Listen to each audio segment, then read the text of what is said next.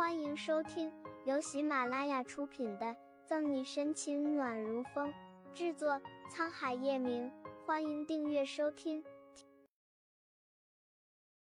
第六百一十六章偷储存卡。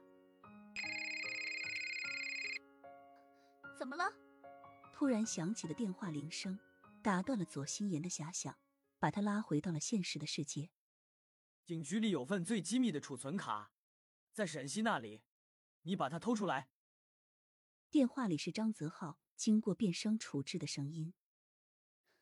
行，我知道了。去警察局里偷储存卡，左心言觉得这么好的一份差事，那当然是要给吕薇薇了。只不过这件事有些冒险，还需要有人去配合。既然要做，那自然就要万无一失。想来想去，左心言最终把目光锁定在了苏倩那里。要怪就只能怪他沈西太招人厌了，这么一数，竟然能发现一大堆讨厌并想置他于死地的人。一个计划在心中形成，左心言心情大好，把照片小心翼翼的放在抽屉里，才关上灯睡觉。这一夜，在左心言的梦里，沈西终于彻底的消失了，而自己也彻底成为了叶晨玉的新娘，所有的一切也都朝着自己想象的那个方向发展着。第二天一早，左心言就拨通了廖婷的电话。最近陈玉怎么样？叶总搬去思雅公寓了。你说陈玉搬去和沈西住了？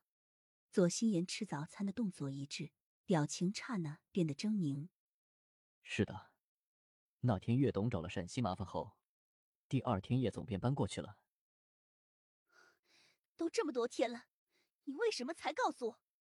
左心言拍桌而起，左心言的身体微微颤抖着，他就知道，只要沈西还活着一天，叶晨玉就一天不会属于自己。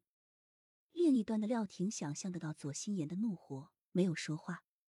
冷静片刻，左心言阴狠扭曲着精致的脸：“我要你帮我办件事。”沈西脸上的印记已经完全消失了。只不过叶晨玉还是有些不放心沈西自己一个人住，所以也就没有要回去的意思。这几天沈西也习惯了，就没有撵他走。倒是顾春寒一天十几个电话的装着可怜。警局里的事情大大小小的一堆，加上反恐计划，为了让沈西有时间休息，让宋毅暂时成为刑侦队的负责人之一，这便有左心言的精心安排。吕薇薇和苏倩也算是碰上头了。两个人的共同目标就是拿到储存着机密的那张储存卡，只不过沈西放的尤为隐秘，没有些时间，怕也是真的找不到。现在咱们怎么办？利用休息的时间，吕薇薇和来找沈西的苏倩在休息室里小声的嘀咕着。要说其他的还好，去沈西那里偷东西，这无疑是自不量力。不能硬来，只能智取了。吕微微一副老谋深算的样子，你说那个储存卡有什么用啊？苏倩有些不解的看着吕微微。认识吕微微还是廖婷不经意间说起的，知道他有办法除去沈西，苏倩才暗暗联系到他。可谁知道吕微微的办法又是来偷储存卡？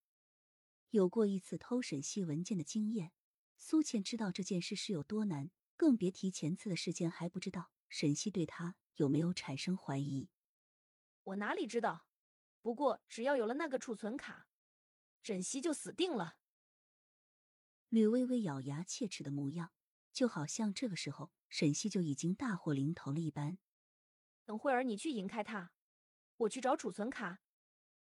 两个人又在休息室里窃窃私语了一番，暂定计划后，随即才离开。二人刚走。白芷英便从隔壁的屋子里走了出来。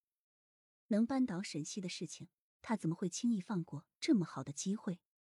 对于吕薇薇和苏倩的对话，白芷英自然是听到了，只是他没有想到，原来除了自己，竟然还有人存着和自己一般的心思。吕薇薇和苏倩确定好方案后，就开始各自行动了。小西，苏倩推开沈西办公室的门，把手里的蛋糕放在他桌上。西西，你怎么来了？沈西惊喜的从一堆案子里抬起头，忙起身替苏倩拉开椅子，还给她倒好水。本集结束了，不要走开，精彩马上回来。